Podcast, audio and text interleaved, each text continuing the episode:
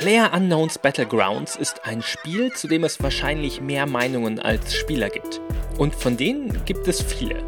100 davon springen in einer Partie des Multiplayer-Shooters auf einer riesigen Insel ab und kämpfen dann auf einem immer kleiner werdenden Gebiet so lange gegeneinander, bis nur noch einer am Leben ist. Dieses simple Konzept traf einen Nerv. 50 Millionen Mal hat sich der Battle Royale Shooter auf PC und Xbox bereits verkauft und sitzt dort hinter GTA 5 und Wii Sports bereits jetzt ganz weit oben auf der Liste der meistverkauften Videospiele aller Zeiten. Und auch wenn die ganz große Aufmerksamkeit inzwischen eher in Richtung Fortnite abgewandert ist, bleibt das kurz PUBG genannte Spiel immer noch ein Phänomen. Es wurde von der Amateurmod eines Militärsimulators zum weltweiten Hype und hat mit dem Battle Royale ein neues Spielegenre mit etabliert. Jetzt, anderthalb Jahre nach der Veröffentlichung, steht PlayerUnknowns Battlegrounds an einem Scheideweg. Angesichts der wachsenden Konkurrenz sinken die Spielerzahlen. Technische Probleme sind auch fast ein Jahr nach Ende der Early Access Phase nicht wirklich im Griff und Copyright-Klagen gegen Nachahmer deuten auf ein angespanntes Verhältnis zur Konkurrenz hin. Aber Entwickler Bluehole ist nicht untätig. Erst kürzlich wurde die Initiative Fix PUBG angekündigt, die die technische Situation verbessern soll. Und auch der E-Sports ist eins der großen angepeilten Ziele für die Zukunft. Und damit willkommen bei einer etwas anderen Folge von Hinter den Pixeln. Mein Name ist Daniel Ziegner, das bleibt soweit gleich zur letzten Folge. Allerdings blicken wir diesmal nicht auf die Details der Spieleentwicklung im Allgemeinen, sondern hinter die Kulissen eines ganz bestimmten Spiels, das viele Themen vom Modding über Lootboxen und Early Access bis zum E-Sport berührt. Player Unknowns Battlegrounds. Ende Juli fand in Berlin das erste große internationale Turnier von Player Unknowns Battlegrounds statt, das PUBG Invitational 2018. Dort konnte ich mit dem Erfinder des Spiels sprechen denn der namensgebende Player Unknown ist schon lange kein Unbekannter mehr. Und sein richtiger Name Brandon Green. Zwischen dem Gewusel aus E-Sport-Profis, Presse und PR-Personal habe ich mit ihm über das Spiel sprechen können. often referred to as maybe the, the creator or inventor of, of PlayerUnknown's Battleground, but sure. you actually have a, a, a title at, at uh, yeah, so I'm the creative director. So, so what do you do as a creative director at uh, PUBG? So um, when I first started working with Bluehole way back two years ago, um, I worked with the design team to come up on how we'd transform what the work I'd done in, in Arma and bring that into a standalone game. So I worked with the design team um, to, to come up with the different rule sets we'd need in Unreal and, and moving across from the mod. So that was kind of my, my uh, role when I first started. Then over the past year, I've kind of more transitioned into being a spokesman for the game. Um, you know, the team we've built uh, in Korea and, and around the world now, you know, I trust them that to, they understand the vision. You know, that first year of development, we really kind of hammered out all the nitty gritty, and, and now they kind of they understand the big vision, and uh, so now it allows me to go and be the more the spokesman for the game. Green stieß 2015 als Modder zum koreanischen Studio Bluehole, wie er selbst sagt, als schlechter Modder. A bad modder, let me point that, but bad modder, I just, I happen to create something people love to play. Uh, und konnte als Creative Director die Richtung von PUBG maßgeblich beeinflussen, auch wenn für die Entwicklung selbst andere Mitglieder des Teams verantwortlich sind. Mittlerweile ist er eher zum öffentlichen Gesicht des Spiels geworden und fühlt sich in dieser Rolle sichtlich wohl. Ob zum Interview mit der GameStar oder vor ein paar tausend Fans auf der Bühne in der Mercedes-Benz Arena, der ehemalige DJ und Fotograf erfüllt so gar nicht das Klischee eines Hobbymodders von realistischen Militärsimulationen. Während sich die Kommentatoren in Jackett und Anzug zwängten, betritt er in Jeans und T-Shirt die Bühne. Die Community freut sich. Im Twitch-Chat begrüßen ihn die Zuschauer als Daddy und naja, ein, Daddy ist er auf eine Art. Und zwar nicht nur von Player Unknowns Battlegrounds, sondern vielleicht auch eines kompletten neuen Genres des Battle Royale. It's a bit crazy to think about. I mean, when I started this, what, five years ago, I think, uh, now on, on Arma 2, uh, I always dreamed that I'd like it to become an esport. I always thought it would be an exciting thing to watch, right? And now we're here in Berlin, and I get to see, you know, 80 of the best players in the world slug it out tomorrow, you know, and, and I honestly, I can't wait. It's, uh, it's like a dream come true. It's, it's surreal to me. It really is. Der Erfolg von PUBG ist für seinen Schöpfer nach wie vor ein wahr gewordener Traum. Und das PGI in Berlin ist der sichtbarste Höhepunkt dieser Erfolgsgeschichte. Immerhin schafft es das Spiel, die sonst für Konzerte von U2 bis Helene Fischer reservierte Halle zumindest teilweise zu füllen. Ganz Berlin war in den Tagen vor der Veranstaltung bereits mit Plakaten und Werbung zugepflastert. Überall konnte man den Namen des Spiels an den Wänden lesen. Dabei fing alles ganz klein an. Greens erste Version von Battle Royale war ursprünglich eine Mod für den Militärshooter Arma, der auch die Grundlage des Zombie-Survival-Spiels DayZ war. Kommerzieller Erfolg war allerdings nicht das, was Green antrieb, als er 2013 seine erste Battle Royale Mod veröffentlichte. It's the freedom to create whatever you want as a modder. You know, that I'm not bound by a marketing department, I'm not bound by an executive level going, well, our test results say you should build this. As a modder, I got to build the game I wanted to play. Um, in the early days of, of uh, Battle Royale and Arma 2, you know, people would complain there were too many zombies. I'd increase the zombie level. You know, that if they complained it was too, I would make it harder. You know, and having that freedom to really explore my vision I think is why these great games came from mods because it was someone's vision for a game that they had no one to answer to except themselves and their fans and the fans happen to like it so Als Modder konnte Green das Spiel bauen, das er selbst spielen wollte, auch wenn es gegen die Wünsche seiner Spieler ging. Diese Aussage wiederholte er im Gespräch einige Male die Freiheit, unabhängig von Markttrends und Marketingkampagnen eine Idee umsetzen zu können, egal was die anderen denken. Diese Freiheit, die Green als Modder so sehr zu schätzen wusste, hat er mit dem Erfolg allerdings nicht mehr. Seine Spielerinnen und Spieler sind nun eine zahlende Kundschaft. Und die hat andere Ansprüche als diejenigen, die eine kostenlose Mod herunterladen. There's there's things you just have to consider is like you know if you're making changes you're rolling it out to you know an active player base of you know tens of millions of people you know? Like we have now across all our titles uh, or all our platforms I think like 400 million players you know 50 million on on PC and Xbox and like the rest on, on mobile which is insane me you know? It's like the amount of people playing the game. So at that scale you have to really be careful about things you roll out because you know that your player base or not, everyone's going to be listening to your media or whatever. So you have to be careful, uh, and that's the one thing I've learned at, at this scale. Wer einen Patch ausrollt, der mehrere Millionen Menschen betrifft, der muss etwas vorsichtiger sein und kann nicht einfach wie früher das Gegenteil dessen machen, was sich alle wünschen. Besonders traurig scheint Green über den Verlust dieser Freiheit allerdings nicht zu sein. Im Dezember 2018 hat PlayerUnknown's Battlegrounds den Early Access Status verlassen.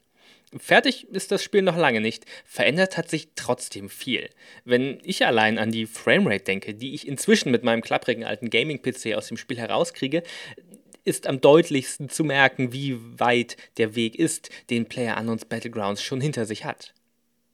Dann waren da die inzwischen selbstverständlichen Gameplay-Änderungen, wie die Möglichkeit, über Kisten und Mauern zu klettern und die ganz neu eingeführten Monetarisierungsversuche wie Ingame-Shops, Loot-Crates und Season-Pässe. Die Unschuld von Greens Modding-Tagen liegt also schon lange hinter dem Spiel, auch wenn er selbst scheinbar sehr auf dem Boden geblieben ist. PUBG ist eben keine Mod mehr, sondern ein modernes Game as a Service, das mit Event-Modi und Season Passes seine Spielerinnen und Spieler langfristig an sich binden will und unterscheidet sich so gar nicht so sehr von den großen AAA-Produktionen wie Destiny oder Division. Battle Royale ist eben ein Business geworden. Der Kern von PUBG hat sich seit der ersten Version als Mod allerdings kaum verändert. Und das ist einigermaßen faszinierend, wenn man bedenkt, dass zum Beispiel Fortnite fast über Nacht seinen ursprünglichen Spielmodus umgekrempelt hat, um dem Hype um Battle Royale zu folgen. Entsprechend dem alten, erprobten Vorbild von PlayerUnknown's Battlegrounds. I would say almost five years, all the way back from Arma. You know, I mean, the the core gameplay loop. I I've done a few talks at a few of the development conventions, and I have some screenshots from the initial like Battle Royale Arma 2 mod, blue zone, red zone care packages. You know, that that's the essential game, gameplay loop, and it really hasn't changed. And it was something I got asked a lot uh, when we were first releasing the game, they said, "Oh, what's going to make your battle royale stand out, or what's going to make it different?" And my point was, why does it need to be different? You know, we have a core gameplay loop here that works, and we know it works. So why would we need to change it? And, and that's we need to balance it, sure, and maybe we need to innovate it a little bit. But I really believe the core gameplay loop that we have is not is like the golden goose. You know, there's no point in really changing it because it works. Warum etwas reparieren, das nicht kaputt ist? Das ist Greens Motto, zumindest für das Gameplay im Zentrum des Spiels. Dieser fixe Kern hat das Spiel durch und über die Early Access Phase hinausgetragen. Darüber hinaus ist es aber nicht immer das, was die Fans vom Spiel wollen. Dabei gibt es natürlich viel Veränderungen, neue Waffen, neue Levels, Balancing, Bugfixes, neue User Interfaces, neue Bewegungsmanöver, alles zwischen Technik und Content, was sich an einem Spiel, das so lange online läuft, eben verändert. Green war selbst ein Spieler, der seine eigene Vorstellung umsetzen wollte. Als Creative Director muss er seine Vision nun aber mit der einer riesigen Zahl an oft lautstarken Kundinnen und Kunden abwägen.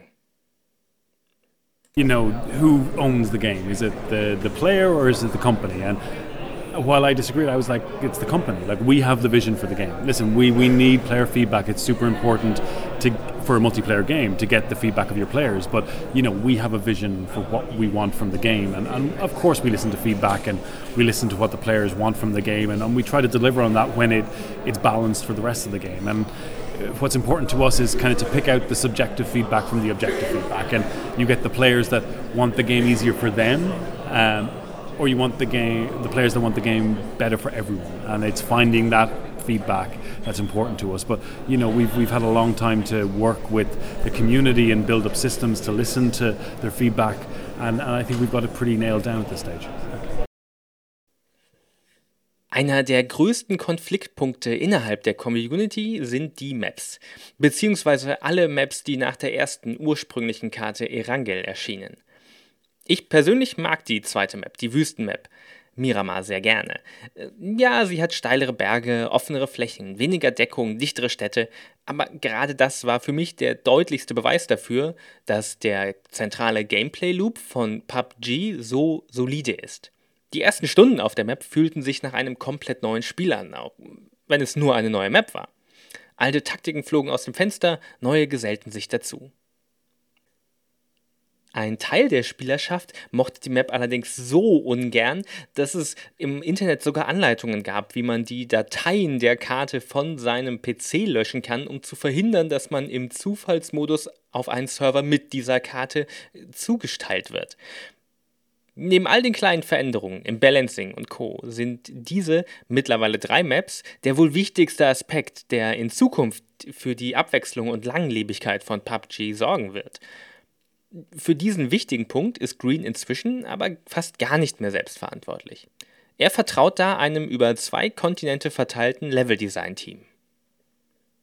Well, me, we have a great team now. We we have um, a team in Madison that are all veteran AAA uh, devs. We have our team back in, in Korea that have been working on maps since you know we started this, and you know over the past two years they've really got into a swing of, of how to build these maps. You know, the first map, Erangel, I did the original design, and then we worked with the level design team and, and the terrain artists to really bring that to life. But, you know, the last two maps, Miramar and, and um, or Savage or uh, Sanok, you know, they, they're, they come from the terrain teams themselves. You know, I have had very little input into you know, because I really wanted, like, ultimately, they're going to be the ones, you know, making this game for the, the next five years, you know, and I wanted to like give these teams freedom to kind of go, well, this is your baby, you know. And and Miramar was really kind of Madison working with the team in Korea, and you know they did a, magnificent job.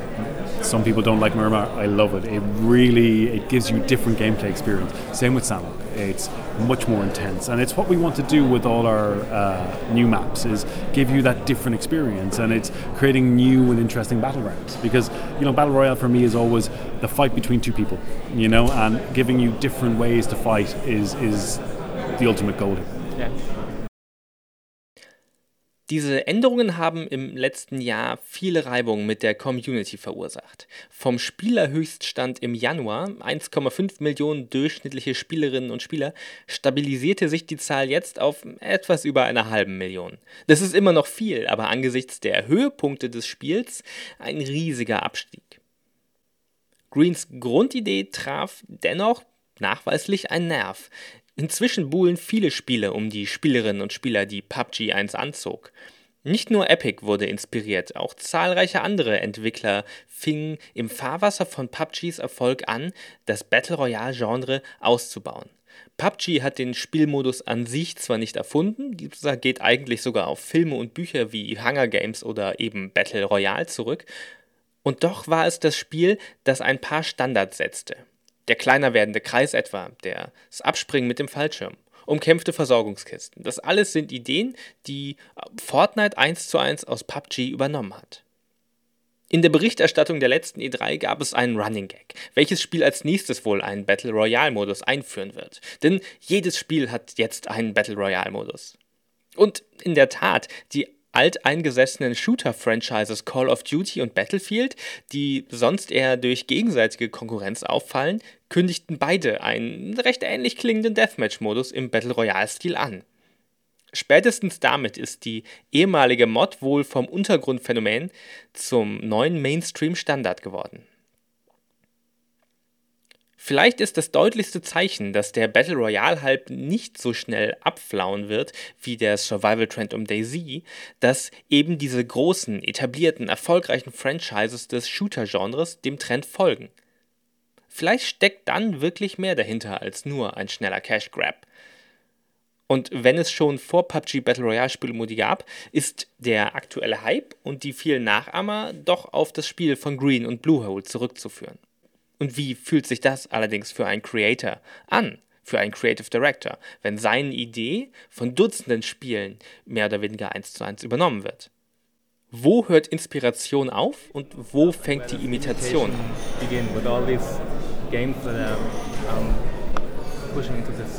Genre.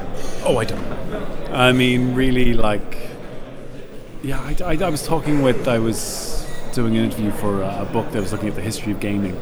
And I was making the point that, you know, the Battle Royale mode that I created, which was the ever decreasing circle, people jumping out of a plane, I believe that was original to my idea because, but again, I have no reference for this, right? Like, I mean, I know there was Hunger Games in Minecraft before me, but I never played it.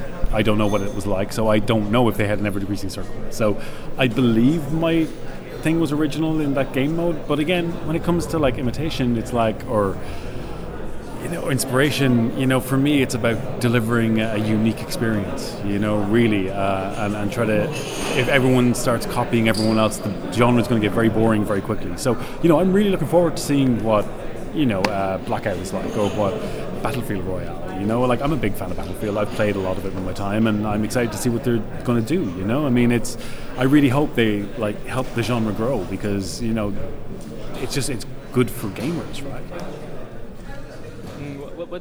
Ein Name, den ich hier im Podcast schon ein paar Mal gesagt habe, fällt während der gesamten Pressekonferenz zum PGI nicht. Fortnite. Es wird zwar immer wieder über vermeintliche Nachahmer und starke Konkurrenz gesprochen, aber sowohl die anwesenden Mitglieder der internationalen Presse als auch die Chefs von Bluehole formulieren auffällig um den Elefanten im Battle Royale Raum herum. Die Stimmung zwischen den Fortnite-Entwicklern Epic und Bluehole ist angespannt, seit erstere die stärkste Konkurrenz etabliert haben. Und das auch noch free-to-play. Mittlerweile lässt sich dem cartoonigen Third-Person-Shooter zwar kaum noch vorwerfen, ein billiger Rip-Off zu sein, aber anfangs waren die Ähnlichkeiten schon sehr deutlich. Der kleiner werdende Kreis des Spielgebiets, der Absprung mit dem Fallschirm aus einem Flugzeug, die zufällig fallenden Versorgungskisten. Scheinbar hat Bluehole diesen Streit inzwischen aber hinter sich gelassen, zumindest öffentlich, und konzentriert sich auf andere Schlachten. Denn den Kampf um die Startseite von Twitch hat Fortnite inzwischen wohl eindeutig gewonnen. Es ist kostenlos, erschien schon früh auf Konsolen und ist ohne den militärischen Realismus wahrscheinlich auch einem breiteren Publikum leichter zugänglich. und richtet sich nicht zuletzt mit seinem Minecraft-artigen Baumodus einfach an ein jüngeres Publikum. Wenn wir einfach mal nachschauen, hat Fortnite jetzt gerade in diesem Moment, wo ich hier aufnehme, 87.000 Zuschauerinnen und Zuschauer auf Twitch. Battlegrounds hingegen hat nicht einmal 30.000. PlayerUnknowns Battlegrounds versucht auf anderem Weg seine Relevanz gegenüber der großen Konkurrenz zu sichern, als ernstzunehmender E-Sport. Und damit kommen wir nun endlich zu genau dem Zeitpunkt in der Geschichte des Spiels, an dem ich mich mit Green in Berlin zum Interview getroffen habe.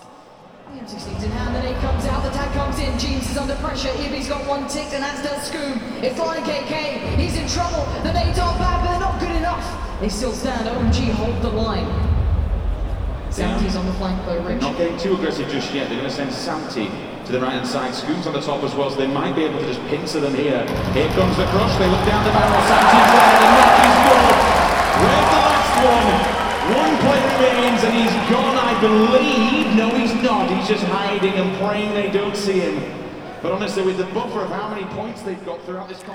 So klang die Mercedes-Benz Arena bei jedem spektakulären Manöver, bei jeder brillant geworfenen Handgranate, bei jeder erfolgreichen Flankierung eines feindlichen Teams, bei jedem genial gezielten Headshots, der einen an seinen eigenen motorischen Skills zweifeln lässt.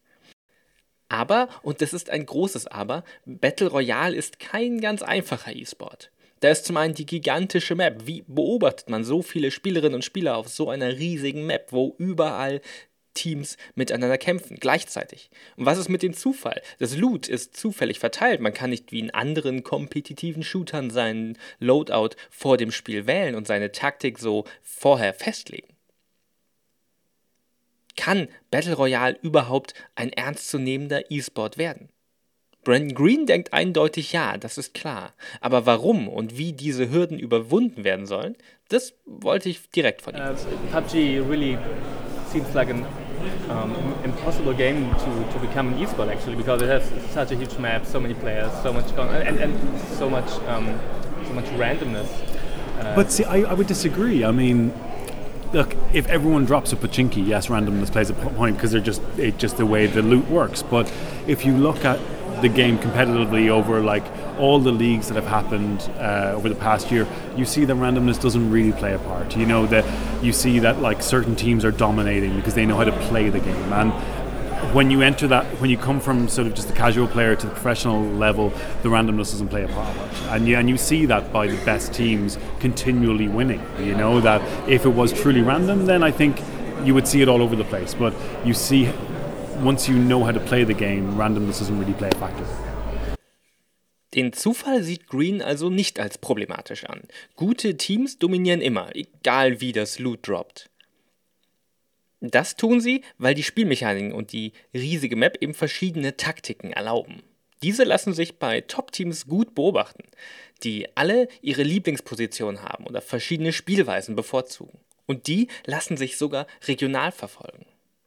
A lot of the Western teams are a lot calmer at the start and don't really look for action. Whereas you look at some of the, the CIS region and, and some of the Chinese and, and, Turkish region, they're super aggressive. Like if they knock one person on the team, they're gone after the team. You know that they really they don't care. They want to fight. You know, and I think you're going to see. You see this across regions. You know, Asia prefer third person in general. You know, but you know, in first person, they're again they're super aggressive. So, you know, I think tomorrow you, it's going to showcase all these different play styles, and I think it's going to lead to some crazy action. I think, I mean, as I said, there's no right way to play the game, right? I mean, like if you want to like drop at a low uh, pop area and go that way, you can do it. I think that it, it it allows you to play the game however you want. So it allows these kind of regional differences to kind of because it as I said, there's no right way to play the game. You know, with some other esports, there's very specific tactics that players will use, or you know, points they will try to lock off. And with PUBG, because you never know what's going to happen, you can't really do that. So you have to play in the moment, and that leads to some interesting, yeah, some interesting uh, tactics. Diese unterschiedlichen Spielweisen waren auf dem Turnier sogar für weniger erfahrene Zuschauer wie mich, also auch nach einigen hundert Stunden PUBG bin ich wirklich nicht über Amateurniveau hinaus, klar ersichtlich. Nur eine Vorhersage von Green traf nicht ganz zu. Asiatische Teams gewannen nicht nur das erste Turnier aus der dritten Person, sondern dominierten auch aus der Ego-Perspektive. Die Koreaner von Genji Gold gewannen im Third-Person-Modus, die chinesischen OMG im First-Person-Modus. Also müssen sich die Teams aus Europa, Nord- und Südamerika wohl ein wenig umgewöhnen und vielleicht ihre Spielweisen anpassen. Dass diese Unterschiede zwischen offensiven und defensiven Taktiken für mich auf den riesigen Leinwänden immer ersichtlich waren, war übrigens auch keine Selbstverständlichkeit. Denn mit 20 Teams und 80 Spielern gleichzeitig auf einer 64 Quadratkilometer großen Map steht PUBG, wie auch andere Battle Royale Spiele, vor einer weiteren Herausforderung als E-Sport. Wie schaut man all diesen Spielern überhaupt zu, ohne die Übersicht zu verlieren? The, the a really complicated game with a lot of things going on at the same time. So, um, do you have anything that you do to, to address that to make it more accessible from a viewing standpoint? Yeah, I mean, we have a lot of uh, improvements coming to the spectator, like a real time API for, for data uh, to allow them to do some really cool stuff with UI. And, you know, it's this is what like we laid out in our five year plan is like you know that really we want to spend the next year developing these tools like this is essentially a big experiment you know to, to see what works at this level like how do we do a global invitational how do we spectate it battle royale is inherently hard to spectate how do you you know it's like almost like a golf game you know because there's so many people playing that you have to tell a story you can't focus on it. You can't look at it like a traditional esport where it's you're trying to get all the kills. Sometimes that's just impossible, you know. So we want to look at how we can deliver the best story to the spectators, and, and that's that's going to involve work, and it's going to involve us working with teams and with, with players to figure out exactly how to do that. But you know, it, it's it's what we want to invest time into. So you know, you look at Battle Royale. It's here we have 20 teams, you know, and, and, and on that scale, just things get tough you know, because you might have four fights happening. Which one do you focus on? But really, you know, we want to develop. We have great replay technology and, and this, so it's all about you know, no one's done battle royale esports before, so we're all learning here from the spectators to the players to the organizations. So you know, but we want to spend the next year really trying to figure out, okay, how do we spectate this well? You know, how do we give the spectators the tools to, to really try to capture all the action. Can we even automate some of it? You know, that it's like this is what we really want to put money into researching and figuring out how best to deliver the best spectator experience. Das nächste Jahr und einiges an Geld wollen Bluehole in die Beantwortung dieser offenen Frage investieren. Wie beobachtet, wie spectatet man Battle Royale am besten? Antworten, Zumindest abschließende Antworten haben sie noch nicht, aber einige Ideen. Der Stream zum Invitational in Berlin ließ sich auf einer eigenen Webseite beobachten, auf der man zwischen den 20 einzelnen Teamstreams, einer Kartenansicht und der Perspektive der Moderatorinnen und Moderatoren wählen konnte und so sein eigenes Splitscreen-Buffet zusammenstellen konnte. Ist das der Weisheit letzter Schuss? Wahrscheinlich noch nicht. Ein Team hat immer noch vier Mitglieder und wo gerade die spannendsten Momente passieren, müssen immer noch die menschlichen Regisseurinnen und Regisseure in der Sendezentrale entscheiden. Aber es ist ein ungewöhnlicher Anfang und die Antworten, die Bluehole findet, in die Bluehole investiert, werden sicher ebenfalls wieder Nachahmer finden.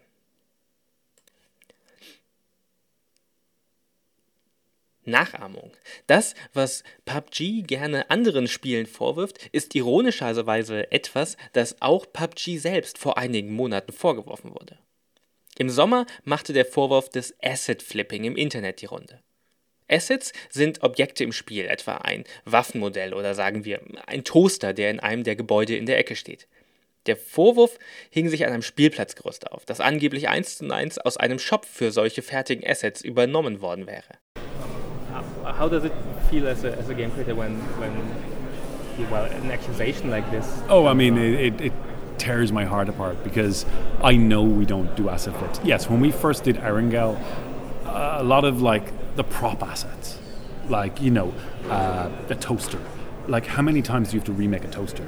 You know what I mean? Like, I mean, there are assets out there for use that artists have made why wouldn't we use it? We're not trying to flip anything, you know. Most of the buildings are original to us. Uh, you know, the trees we had handmade. You know that most of the assets on the island are, are made in house, you know. And even now, moving, moving forward, like uh, with the newer maps, I, I, would say nearly all of them are, are of course, there are going to be stuff, props and stuff that we buy in the marketplace because that's how game development works. You know, to say that we're an asset flip is is very short sighted, and it's it's showing a real lack of understanding about how games are developed. You know that. Uh, but I think you're going to get that anyway. There's people on the net that just like to put you down, and then they may even not even play your game, and they'll just jump on a bandwagon. But you deal with them, um, and you move on.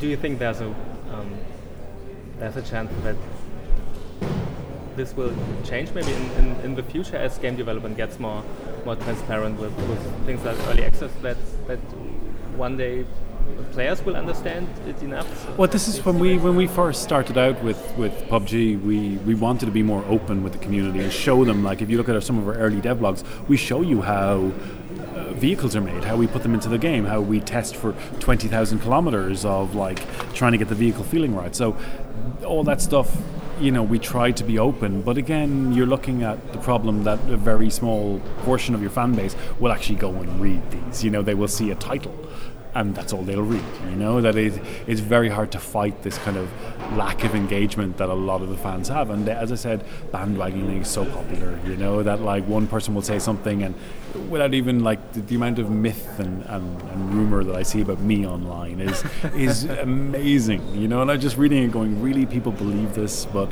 I, I try to ignore most of it for the most part. well, well, maybe the, the name invites it. Yeah, the, right. the mystery and the yeah. conspiracies. Ähm der Vorwurf des Asset-Flippings ist gerade angesichts der Ursprungsgeschichte von PUBG doppelt ironisch. Sch schon wieder, ironisch ist irgendwie ein Wort, das im Kontext dieses Spiels besonders häufig auftaucht. Denn Mods zeichnen sich ja unter anderem dadurch aus, dass sie eben teilweise oder komplett die Assets von anderen Spielen verwenden, um überhaupt erst den ansonsten unmöglichen Aufwand einer Spielentwicklung stemmen zu können. Und ein Teil dieser Geschichte lässt sich auch direkt in, im fertigen PUBG noch wiederfinden, wenn auch nicht als geklautes Asset. There's lots of little things that, like the, the crate, for example, uh, is from Arma.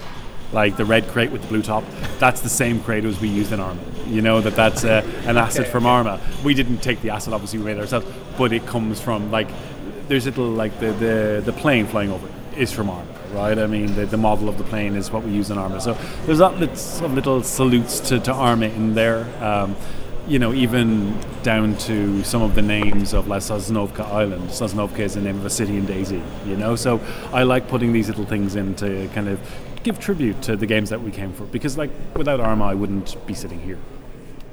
Die Debatte ums Asset Flipping, bei allem verständlichen und berechtigten Ärger den Fans um die Entwicklung des Spiels, das auf eine Art ja auch ihr Spiel ist, war verzerrt, vermischte Halbwissen und Missverständnisse über die Spieleentwicklung und wurde durch die stellenweise angespannte Stimmung in der Community nur noch einmal verstärkt.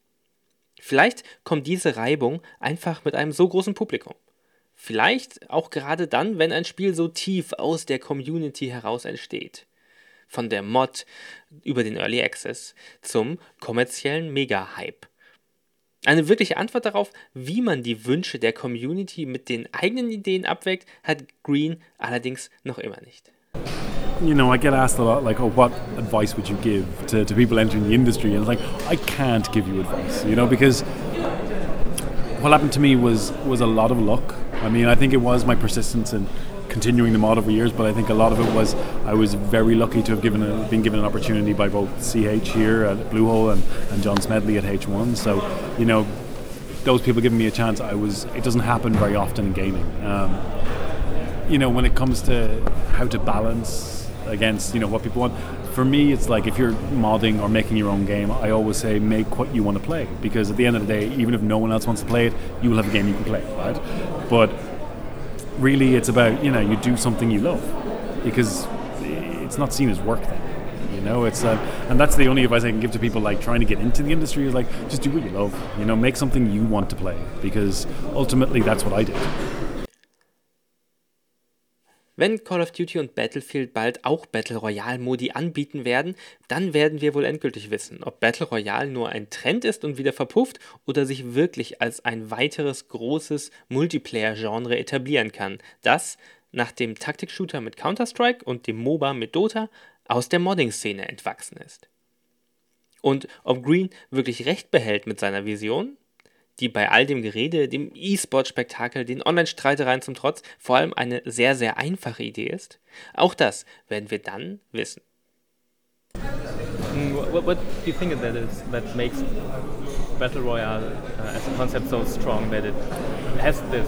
I think know, it's freedom. I think I think it's that we don't tell you how to play the game right? That especially with PUBG and the battle royale mode that I created is like there's no right way to play it. You know, if you want to run around in your underwear with a frying pan, you can do that, right? If you want to hide in a bush, you can do that. If you want to be aggressive as hell and drop at school, you can do that either, right? So there's no right way to play. I think it's and it's again, it's, there's no AI. It's you against other players. You know, everyone starts the same. There's no levels. There's no none of the the trappings of maybe other multiplayer games. That it's everyone starts the same and that's it. And I think and as I said, there's no right way to play, and I think that's why uh, it's people enjoy playing it because you can play however you want.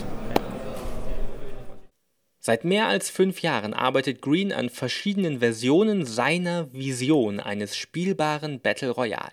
Eine lange Zeit, sogar angesichts von langjährigen Early Access Phasen und AAA Development Zyklen. Es war ein langer Weg dahin, von der kostenlosen Mod bis zum kommerziellen Spiel. Den Erfolg hat sich PUBG durchaus selbst erarbeitet. Es ist nicht in ein etabliertes Genre eingezogen, hatte kein gigantisches Produktionsbudget, keine riesige Marketingabteilung. Es war ein langsamer Prozess über Mund-zu-Mund-Propaganda, über Streamer, das langsame Sammeln von Spielerinnen und Spielern, die die Server von Erangel, Miramar und Sunhawk füllen. Das Spiel wuchs langsam mit seinem Publikum, vielen zu langsam vielleicht. Vielleicht auch zu langsam angesichts des rapide explodierenden Marktes für Battle Royale Spiele. Vielleicht haben sie auch eine Entwicklung verschlafen, die Fortnite einfach ausgenutzt hat. Green und Bluehole arbeiten dennoch stetig in ihrem eigenen Tempo weiter an ihrer inzwischen nicht mehr ganz alleinigen Vision von Player Unknowns Battlegrounds.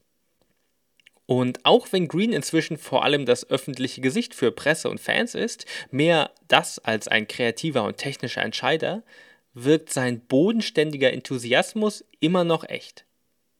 Und vielleicht auch, weil er noch immer an die Idee seines Spiels glaubt, die schon lange nicht mehr nur sein Spiel ist, nicht mehr nur seine Idee. Brandon Green sprach im Interview immer wieder von den langjährigen Plänen für die Zukunft, für die Roadmaps, die Bluehole noch für ihr Spiel offen haben. Das scheint seine wichtigste Eigenschaft zu sein. In einem Markt, in dem sich alles extrem schnell verändert, in dem Firmen wie Epic blitzschnell auf neue Trends reagieren können. Green hat viel Geduld. You know that like things don't happen overnight. There's not an esports ready button that we can flip. You know that because no one's done battle royale esports before, there's no set format. There's no way to spectate it. That these things take time to discover. You know, some of the, the more considered esports that are out there took three, four years to, to really be cemented and have a good foundation for esports. So that's the one thing I wish more people understand that, that things in game dev take time. You know, we did shadow caching in our game last year. It took three months for programmers to write. You know that these things sometimes it's undoing a lot of spaghetti code to try to refix stuff, or you know writing completely new systems, and they just take time. And you know there's no perfect fix to everything in the game. That you know we just spend time, look at data, and, and, and really try to fix it as best we can. So that's yeah, just things take time. So have patience.